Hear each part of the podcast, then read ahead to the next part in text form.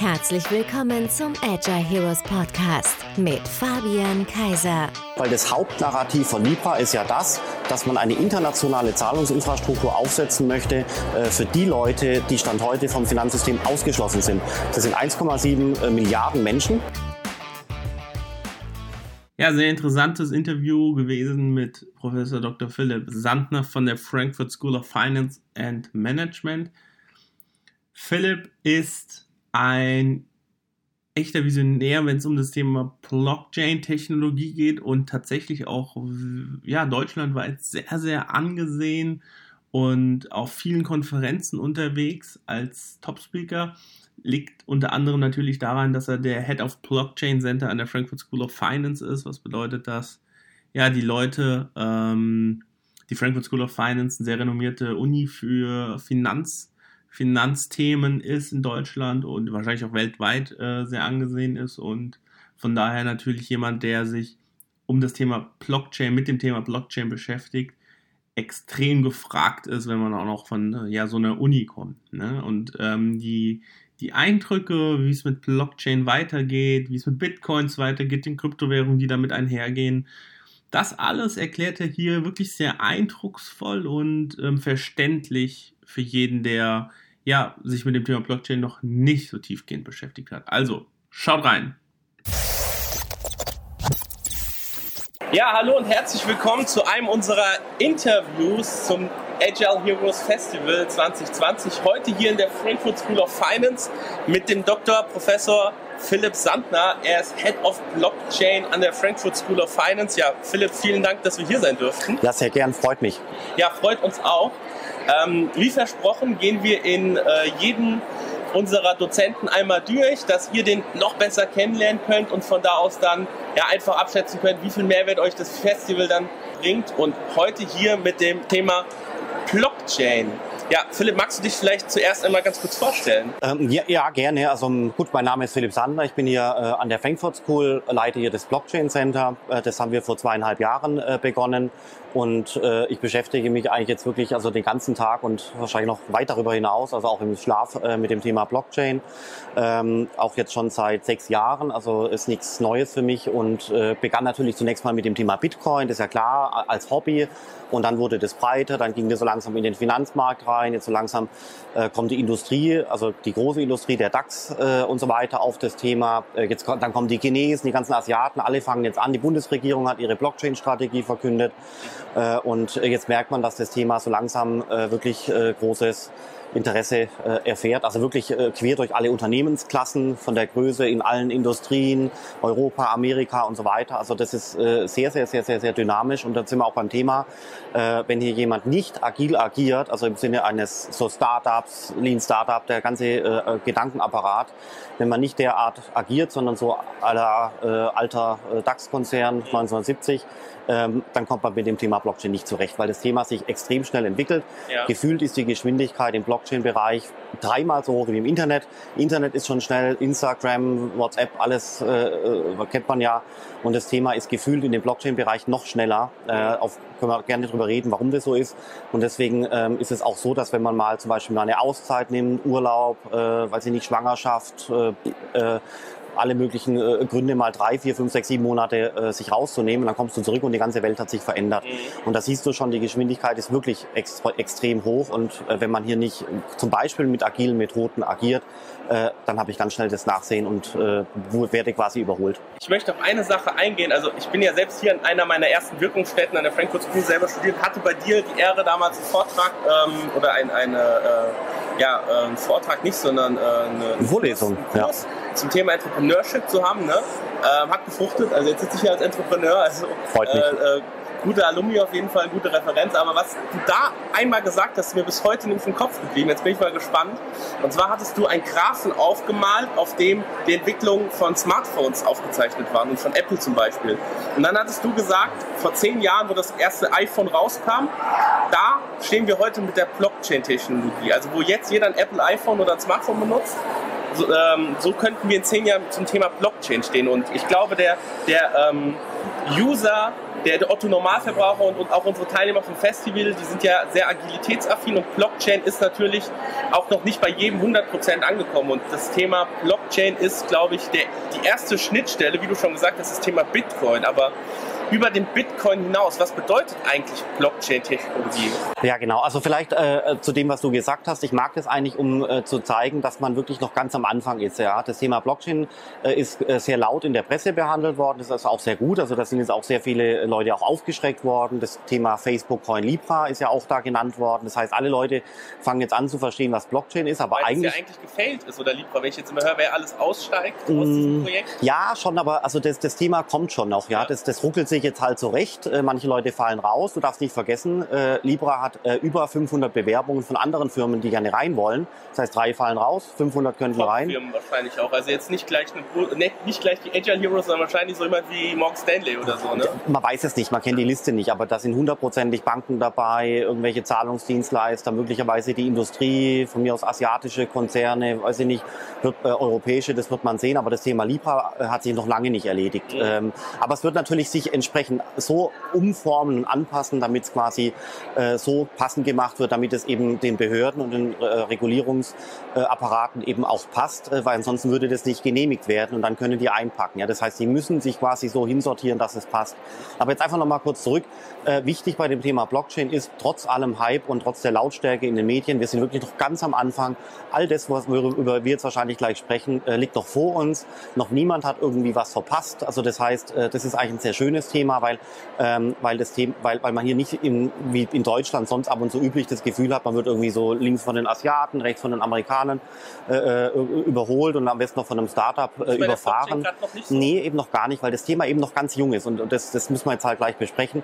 Und deswegen passt eigentlich die Analogie zu dem Smartphone. Also bei dem Smartphone ist es so, äh, heutzutage hat wirklich jeder ein Smartphone, aber es gab ja auch mal die Zeiten hier vor 15 Jahren, äh, als es doch keiner äh, äh, ein Smartphone hatte, weil es das Smartphone einfach noch nicht gab. Ja? Dann kam das auf iPhone 1 auf die Welt, dann das iPhone 2, 3, dann kann, kann man die Versionen so hochzählen und dann hat es halt äh, hier 15 Jahre gedauert, bis wir jetzt bei einer Diffusionsquote angekommen sind von 100 Prozent. 15 Jahre von 0 auf 100, ja. Und die 100 Prozent haben es in sich, das sind im, im Smartphone-Bereich sind das wirklich Milliarden Endgeräte, die hier produziert 100% wurden, ja. heißt 100% aller Menschen haben ein iPhone, einfach ein Smartphone. Ja, von mir aus äh, äh, nimm irgendwie die, die, die, äh, die, die untersten 10 Prozent und die obersten 10 Prozent äh, der. Gesellschaft raus. Also äh, meine Tochter ist vier, äh, die äh, hat jetzt natürlich kein Smartphone, aber die kann, kann schon Ganz Fotos. beliebt, Ja, ja, die kann schon Fotos machen ja, mit vier Jahren. Ja, das heißt, da geht von mir aus los ab zehn Jahren bis 80. Ja, das sind halt für mich 100 Prozent.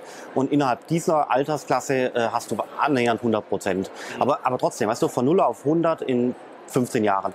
Und bei der Blockchain-Technologie äh, sind wir halt jetzt noch quasi da, äh, wirklich ganz am Anfang, äh, da wo quasi im Sinne dieses Bildes mit 0 bis 100 Prozent, da wo quasi die, der Ausschlag jetzt bei einem Prozent wäre oder 0,5 Prozent, ja. Also ganz am Anfang, bevor es eigentlich richtig losgeht, da sind wir jetzt und das ist halt eigentlich toll, weil sich wirklich jeder, egal ob äh, Mitarbeiter in einer Bank äh, oder Freelancer, Programmierer, BWLer, Start-Upper, Konzernmensch, Politiker. Alle Leute können sich jetzt richtig hinsortieren, ob sie es machen, ob sie es nicht machen, ob sie sich damit beschäftigen oder nicht, weil alles halt in der Zukunft äh, noch stattfindet, ohne dass man jetzt das Gefühl hat, etwas aufhöhlen, aufholen zu müssen, wie bei anderen Bereichen, wo man das Gefühl hat, so shit, wir kommen da gar nicht mehr hinterher. Kannst du es gerne mal ganz plastisch ähm, erklären, wo man Blockchain im Alltag verwenden könnte? Also wenn ich mir jetzt vorstelle, das iPhone, dann brauche ich jetzt nicht mehr viel Kreativität äh, oder hätte man damals auch schnell verstanden, dass das ein Produkt wird, was jeder irgendwann mal benutzt, aber wie wird die Blockchain in den Alltag integriert? Ja, also das, das ist spannend. Also mein damals, also die Frage ist immer, was ist jetzt das Narrativ? Ja, das, das damals hieß es ja Handy und das Handy wurde uns verkauft als Mobiltelefon. Okay, ja. Aber äh, für die äh, Raumschiff Enterprise äh, Fans unter uns war eigentlich die Reise vollkommen klar. Das ist der Tricorder, den wir hier vor uns haben. Also weißt du, was ich meine? Insider behaupten, du wärst ein äh, Star Trek. Ich finde das klasse, ja. Und das, äh, also der, der, äh, eigentlich ist das, was wir hier haben, das ist ein Tricorder mit allem drum und dran, also so in äh, um, abgewandelter Form. Ja. Aber hätte man uns das damals schon verkauft, dann wäre auch klar gewesen, warum soll ich so ein Ding kaufen, weil es halt weitaus mehr ist als ein Telefon ohne Tasten. Braucht Verstehst du? Hätte man damals wahrscheinlich gesagt. Ja, aber, die, aber es gibt halt einen Teil der Gesellschaft, die sogenannten Early Adopter, das sind die Techies, äh, äh die brauchen sowas und die wollen da einfach dabei stimmt, sein. Und wenn du das den nicht als der Großteil der Gesellschaft hätte damals gesagt, hä, Kamera habe ich doch hier. Ne? Also das ist wie bei Blockchain. Also genau. bei Blockchain, alle Leute fragen äh, mich und andere immer, äh, wozu brauche ich jetzt das äh, auf Blockchain-Basis? Geht es nicht auch so? Und die Antwort ist ja, natürlich geht es so, aber es ist ineffizienter, schlechter, langsamer, teurer und so weiter. Und mit Blockchain gibt's halt äh, hier und da ähm, äh, IT-Systeme, kommen wir gleich drauf, welche ich meine, äh, die sind halt, äh, die, die werden einerseits mit Blockchain schneller, besser, günstiger, bla bla bla. Äh, und dann und da aufgrund der Effizienzgewinne, die du dort hast, werden plötzlich dadurch komplett äh, neue Produkte und Services möglich, wie zum Beispiel bei der Facebook Coin Libra, weil das Hauptnarrativ von Libra ist ja das, dass man eine internationale Zahlungsinfrastruktur aufsetzen möchte äh, für die Leute, die Stand heute vom Finanzsystem ausgeschlossen sind. Das sind 1,7 äh, Milliarden Menschen, ja, also quasi so 20 Prozent der Weltbevölkerung. Brauche ich jetzt das äh, auf Blockchain-Basis, geht es nicht auch so? Und die Antwort ist ja, natürlich geht es so, aber es ist ineffizienter, schlechter, langsamer, teurer und so weiter. Äh, man hat ihnen den Pass weggenommen, Warlords, oder äh, sie haben, äh, leben in einem Land, wo keine Banken existieren, weil der Staat nicht in der Lage ist, ein Rechtssystem aufzubauen wie bei uns in Deutschland, sodass eine Bank sagt, also ich baue in diesem Land doch keine Bank auf, alles korrupt. Äh, das heißt, mangels Banken äh, oder mangels anderer Probleme haben dann solche Leute vielleicht ein Einkommen, aber keine Möglichkeit, äh, das Geld zu speichern auf einem Konto ja, oder bei einer Bank äh, oder eben auch zum Beispiel die Möglichkeit äh, nicht haben, Geld zu überweisen an den Onkel. Ja, wenn, wenn ich, wenn, weiß ich nicht, äh, ich jemand Geld schulde, dann schreibt er mir eine WhatsApp, bitte schick mir 50 Euro, ich gehe da rein, dauert zwei Minuten und ich habe die 50 Euro überwiesen. Das können die Leute gar nicht, weil sie kein, äh, kein, äh, kein Endpunkt haben per Konto. Ähm, und dann, oder andere Länder, die haben eine hohe, eine hohe Inflationsrate, das heißt, du wartest da äh, ein, zwei Monate, dann ist 30 Prozent deines Geldes einfach weg. Äh, und, und, und letztendlich geht's bei äh, geht's vom, ich weiß, dass Facebook andere Probleme hat mit Datenschutz. Das heißt, die ganze Kritik von den Zentralbanken und den Behörden, die ist schon gerechtfertigt. Ich möchte es ja nicht beschönigen, wirklich nicht. Aber das Narrativ zu sagen, ich nehme die Blockchain-Technologie, um eine internationale, globale Infrastruktur aufzubauen, äh, damit 1,7 äh, Milliarden Menschen, äh, die bis jetzt noch gar nicht am Finanzsystem angebunden sind, dass man einen Teil dieser Menschen ermöglicht, Überweisungen zu tätigen oder Geld auf morgen oder nächstes Jahr aufzuheben oder sicher Ersparnisse anzuhäufen für später. Ja? Äh, also dieses Narrativ äh, funktioniert und die Blockchain-Technologie wird es früher oder später leisten. Die Frage ist natürlich, ist es dann immer noch der Libra oder ein anderes System und so weiter? Das, das ist in, den, in, der, in der Zukunft. Ja, genau. Also ko kommen wir nochmal zurück äh, äh, zu der Frage, was ist denn die Blockchain-Technologie eigentlich? Äh, dann ist eigentlich hier ähm, äh, gibt es verschiedene Ebenen, wie man das erklärt. Du hast ganz unten die gesamte Kryptographie, die ganze Mathematik, ohne die geht's nicht. Aber das ist was für wirklich Profis und Spezialisten. Deswegen macht man es nicht.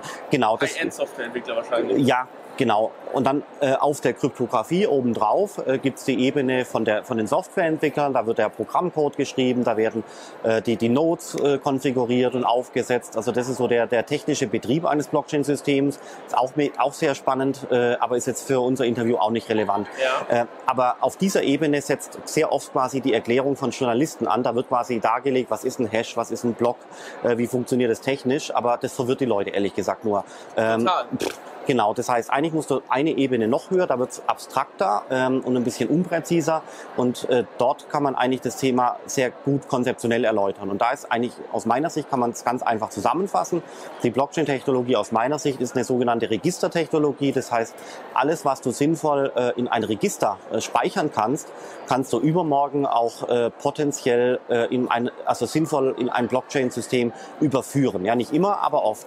Register klingt jetzt sehr abstrakt, aber die Beispiele äh, kommen jetzt. Na, nee, Register ist schon was Spezielles. Also ein Register ist zum Beispiel das Handelsregister oder das Grundbuch das Meldewesen mit dem Personalausweis, äh, das Aktienbuch, der Euroschein mit der Nummer, der hat ja auch eine, eine Nummer, die ist registriert, das ist quasi auch so eine Art Register.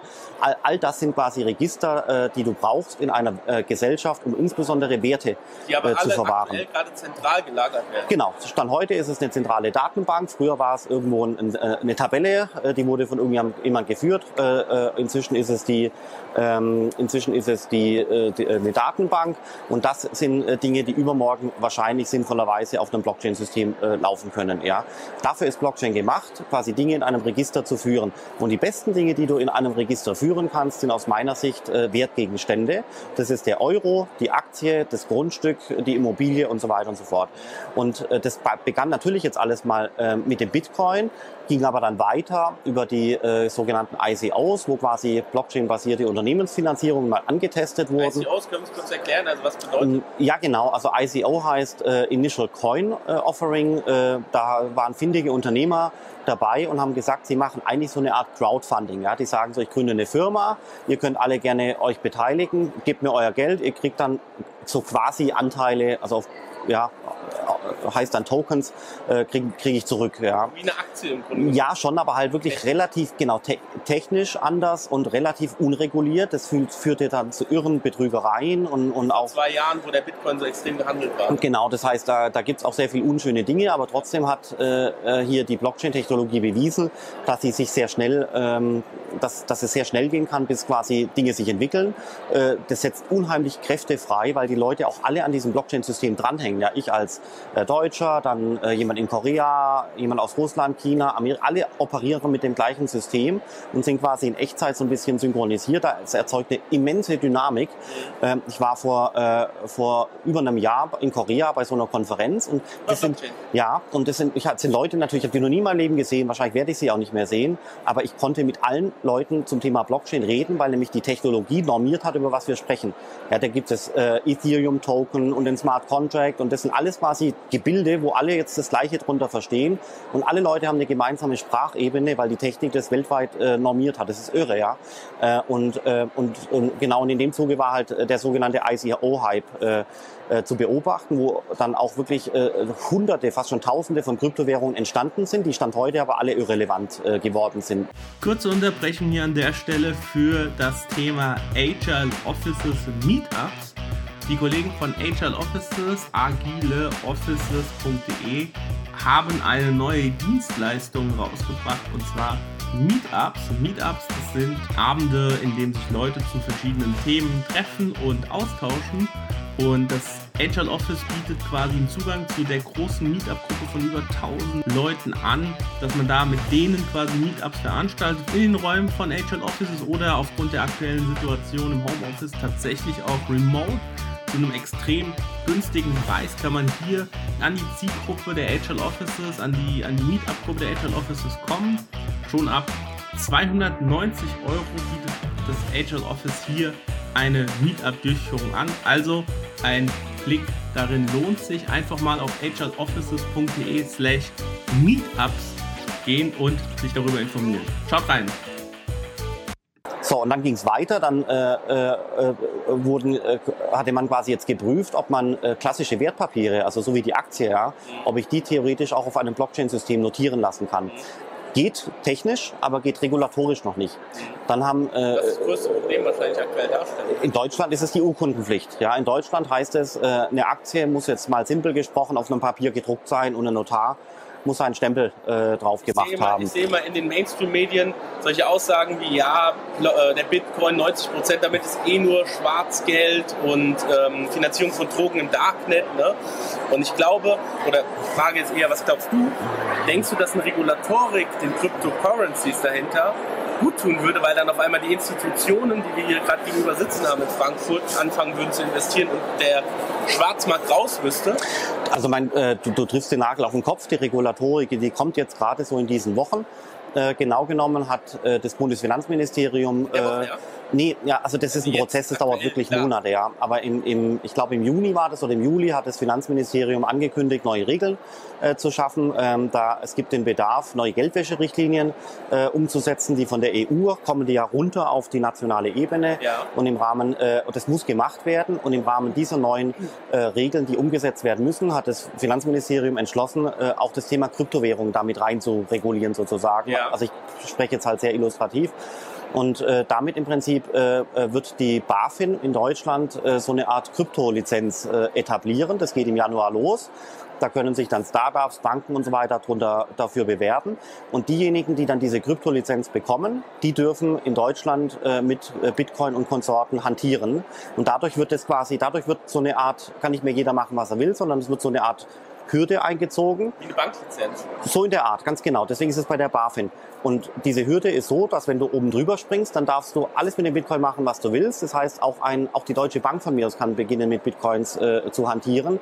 Und die Startups, äh, die quasi mangels Qualität nicht in der Lage sind, diese Kryptolizenz zu bekommen, die springen quasi unten durch unter der Hürde, wie so ein Pferd, was hängen bleibt. Und äh, die können dann quasi aufhören äh, zu operieren. Ja. Äh, damit, äh, und jetzt ist halt jetzt die Frage, das wird man sehen, äh, also quasi wie hoch ist die Latte, die die BaFin da legt, das ist noch unklar.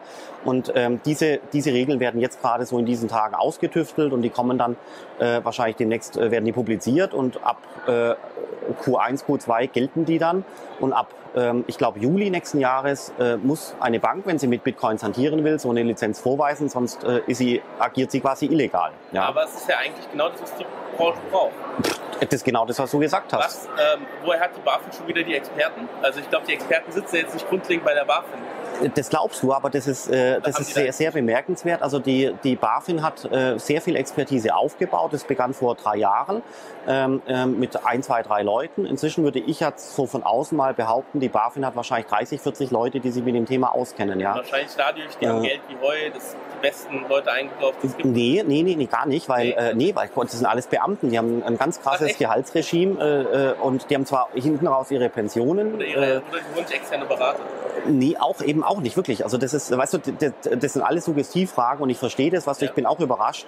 Aber das ist in dem Fall wirklich mal äh, toll, dass die BaFin wirklich originäres Wissen mit ihrem Beamtenapparat äh, aufgebaut hat. 30 bis 40 Leute, die das Thema jetzt mal mehr mal weniger verstehen und auch in der Lage sind, ohne externe Kanzleihilfe äh, derartige Gesetze zu schreiben. Also wirklich, ist wirklich toll. Gut ab an der Stelle. Genau, und vor allem ist es so faszinierend, äh, das ist zu dem, was wir vorher gesagt haben, damit ist die BaFin mit ihren 40 Mann, also vielleicht sind es auch nur 25, keine Ahnung, aber mit ihren gefühlt 40 Mann, von mir aus 30, ähm, ist sie weiter als manch, ein, äh, als manch eine Bank oder als manch ein Mittelständler. Das Jetzt ist schon faszinierend. eine ganz spannende Sache. Und zwar, eine, äh, wir hatten mal ein Beratungsmandat bei einer großen gelben Bank hier in Frankfurt. Und ich war irgendwann mal zum Drucker gedackelt und habe dann jemand, ähm, ein, jemand, der vor mir am Drucker war, hat ein, das Deckblatt seiner Präsentation vergessen. Und da drauf stand, die Blockchain-Technologie ist das für Banken, was das Internet für die Medienbranche war. Wie siehst du das als diesen Titel in der, in der, in der Bank? Das ist schon, das ist eine gute Frage. Also mein, hier kommt nochmal zurück. Also die Blockchain ist die Registertechnologie. Ja. ja das, führt, das wird früher oder später dazu führen, dass der Euro, die Aktie, Wertpapiere, dass es alles quasi auf einem Blockchain-System gespeichert wird. Ja, und zwar alles technisch sauber. Braucht man da noch eine Bank? Genau, das ist die Frage, die sich stellt. Aus meiner Sicht, ja, ich brauche eine Bank definitiv, weil ich brauche jemand, äh, der äh, quasi mit dem Blockchain-System interagiert. Ja, ich habe quasi hier das Blockchain-System als Register, da ist Geld drauf, Aktien drauf und so weiter, alles technisch. Ja. Man bin ich als Mensch hier und die Frage ist, wie spreche ich mit diesem technischen System? Der, der Informatiker, der hat da alles auf seinem Handy drauf und, und macht mit Programmiersprache quasi die Interaktion mit dem System direkt.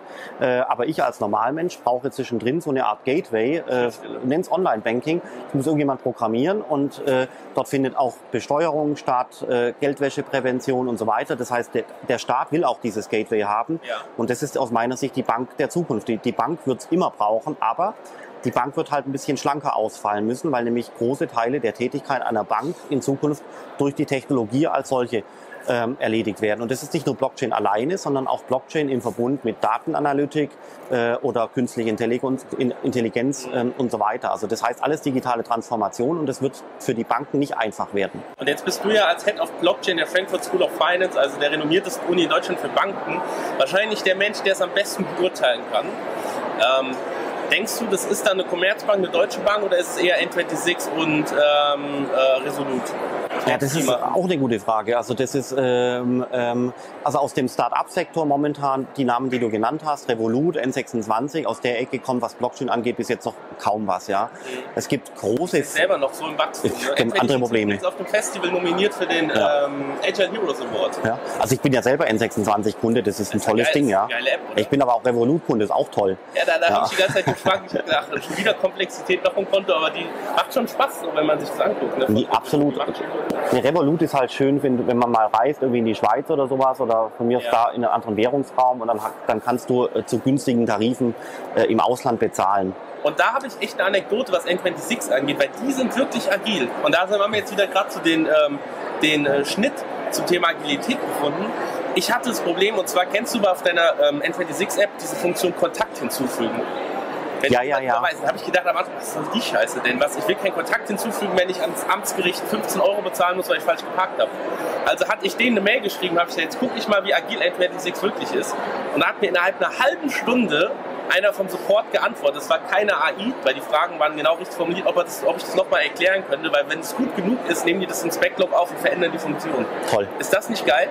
Ja, ja, irre. Also das ist halt, also die Schnelligkeit ist beeindruckend, äh, äh sich quasi zu öffnen äh, äh, und dich nicht zu puffern in irgendeinem Callcenter und dich voll zu quatschen mit irgendwelchen äh, hoffnungsvollen Worten. Ja, ich finde das gut. Und wenn die eigentlich, ja, die sind gerade stark mit Wachstum beschäftigt. Ich habe mich sehr intensiv mit dem Valentin Stars beschäftigt, mit Podcasts vom UMR Rockstars. Kennst du die? Das schon mal gehört. Und die hatten den Interview und die sind so stark mit Wachstum beschäftigt. Aber wenn die einfach mal angekommen sind und das Wachstum abgeschlossen ist und die Kunden haben, könnten die doch theoretisch gesehen sehr, sehr schnell ihr Produktportfolio erweitern. Absolut. Also, äh, ja, also mein, äh, das, was du ansprichst, ist eigentlich das, was die Börse Stuttgart momentan macht. Die haben eine Bison-App äh, oder eine App bereitgestellt, die heißt Bison. Mhm.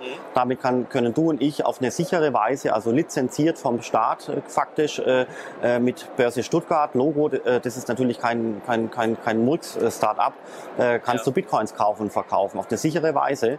Und äh, da siehst du zum Beispiel, wie äh, eine Börse Stuttgart, das ist auch so ein bisschen so ein älterer Apparat, ja, wie der plötzlich auch unglaublich agil wird, aber er musste dazu ein Startup kaufen, ähm, weil es sonst nicht geklappt hätte. Ja, Sova Labs heißen oder hießen die. Ja, da haben die einen guten Deal wahrscheinlich gemacht. Ja, ja, eben. Und das, deswegen, das zeigt sich. Also deswegen ist die Börse Stuttgart dort, wo sie ist. Also ist europaweit momentan führend im Bereich Blockchain, wirklich europaweit führend. Kein anderer kann das, weder die Commerzbank noch die Deutsche Börse noch sonst irgendjemand für den Bereich der Kryptowährungen.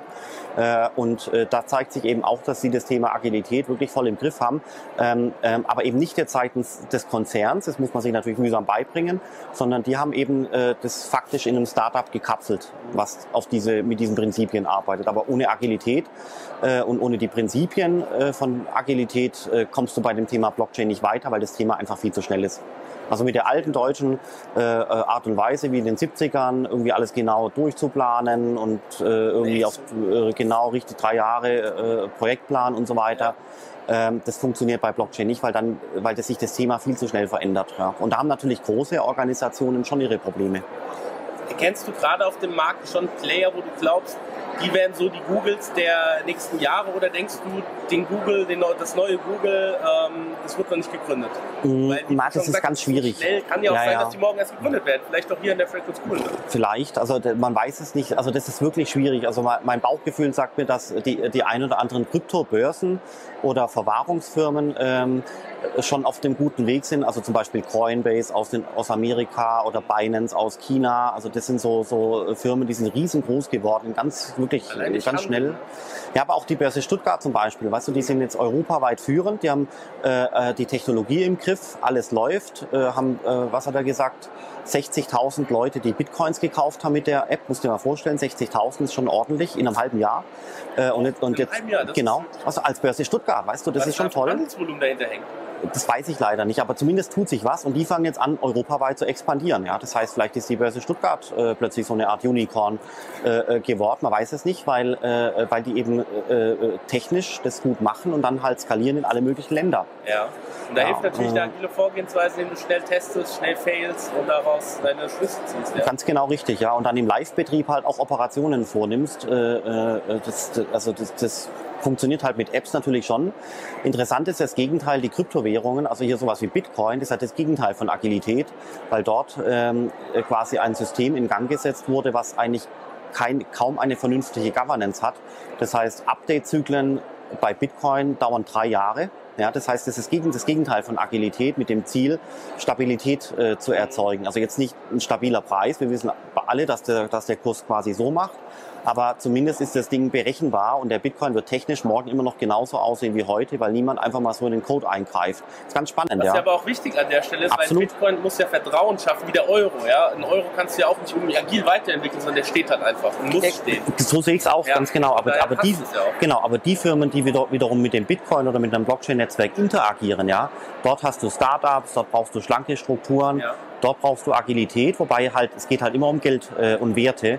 Da, äh, also äh, ja, also Agilität ja, würde auch mal ganz schnell zu einem Chaos, äh, äh, weißt du, schlecht dokumentiert, alles muss schnell gehen, äh. App stürzt ab und so weiter, ja. Äh, das geht natürlich nicht, wenn da äh, Geldflüsse im Spiel sind äh, äh, und auch dann Hackerangriffe bevorstehen, wo Geld abgezweigt wird. Also, also ich glaube, Agilität mit IT-Sicherheit zu verbinden, ich glaube, das ist sicherlich nicht einfach. Ja, also ich, ich bin da kein Profi, ja. weil- Also ähm, das stimmt auf jeden Fall. Security-Themen sind, ähm, da gibt es nur sicher, also naja, gibt nicht nur sicher oder nicht sicher, weil äh, auch das, jedes System kann geknackt werden. Ne? Aber auch da kann man halt schwer testen am Markt. Ja. Man muss halt, wenn du mit so einem Ding live gehst, muss da halt gewisse Security-Richtlinien da sein. Ne? Ja, das sagt sich halt so leicht. Weißt du, das ist, äh, man kann über die Banken schimpfen, wie man will, aber äh, äh, ist es Absolut. stark. Also äh, ganz im Ernst, äh, wenn ich jetzt irgendwie gescheites Geld hätte, das Geld würde ich eher bei der Sparkasse äh, aufbewahrt wissen. N26? Ja, ehrlich gesagt Ja. schon. Ja. N26 ist perfekt für den Tagesgebrauch, was irgendwie einen Korb Kaffee kaufen oder sowas. Aber wenn ich jetzt da irgendwie äh, ordentliche Gelder äh, hätte, äh, also die würde ich nicht bei N26 parken. Lieber bei der Sparkasse, wo ich anrufen kann. Ja. Ja. Wobei N26 kann man inzwischen auch anrufen. Aber mit Blick auf die Zeit, letzte abschließende Frage. Heute noch in Bitcoin investieren lohnenswert? Das Also ich meine, das muss natürlich jeder für sich selbst beurteilen, ist ja logisch. Aber, äh, aber ich persönlich bin schon der Meinung, dass das, äh, dass, äh, äh, es ist ein zweischneidiges Schwert. Ich bin der Meinung, dass das Thema grundsätzlich sich noch sehr positiv entwickeln kann. Und zwar deswegen, weil jetzt die Regulierung gebaut wird, Ja, dass quasi genau. auch äh, institutionelle Investoren größerer Art Geld in das System äh, äh, packen. Bei einem beschränkten verfügbaren Angebot ähm, äh, müsste dann theoretisch der Preis steigen. Ja, äh, die Gegenmeinung wäre eben jetzt, äh, das ganze System explodiert, äh, es gibt IT-Probleme, Hackerangriffe, äh, die Staaten oder Regulatoren äh, sagen, wir wollen das System nicht mehr haben, der Stromverbrauch ist zu hoch. Das sind alles Gründe, die wiederum dagegen sprechen würden. Aber wenn man es so versucht auszubalancieren, ist aus meiner Sicht eigentlich die Upside momentan größer. Euro. Aber nochmal, also es muss wirklich jeder Ja, für, und, und, Das ist kein finanzieller Rat. ja, und, und das ist sogar noch extremer, weil man möglicherweise auch einen, äh, einen Hackerangriff hat auf seinem Handy oder auf dem Computer. Ich wache morgens auf und dann sind mir die Bitcoins gestohlen Ja, worden natürlich. und ich habe es nicht mitbekommen. Ja, das Ja. heißt, Upside ist da, Ja. Aber das Risiko ist auch signifikant. Ja, vielen Dank, Philipp, für den interessanten Insight hier an der Frankfurt School. Ähm, ich bin wirklich sehr gespannt auf deinen Vortrag, weil das Thema Blockchain und Agilität passt wunderbar zusammen an der Stelle. Ne? Also ähm, ich bin sehr gespannt. 30. 31. Januar, Agile Heroes Festival. Ähm, und ansonsten, Dankeschön. Gerne, freut mich.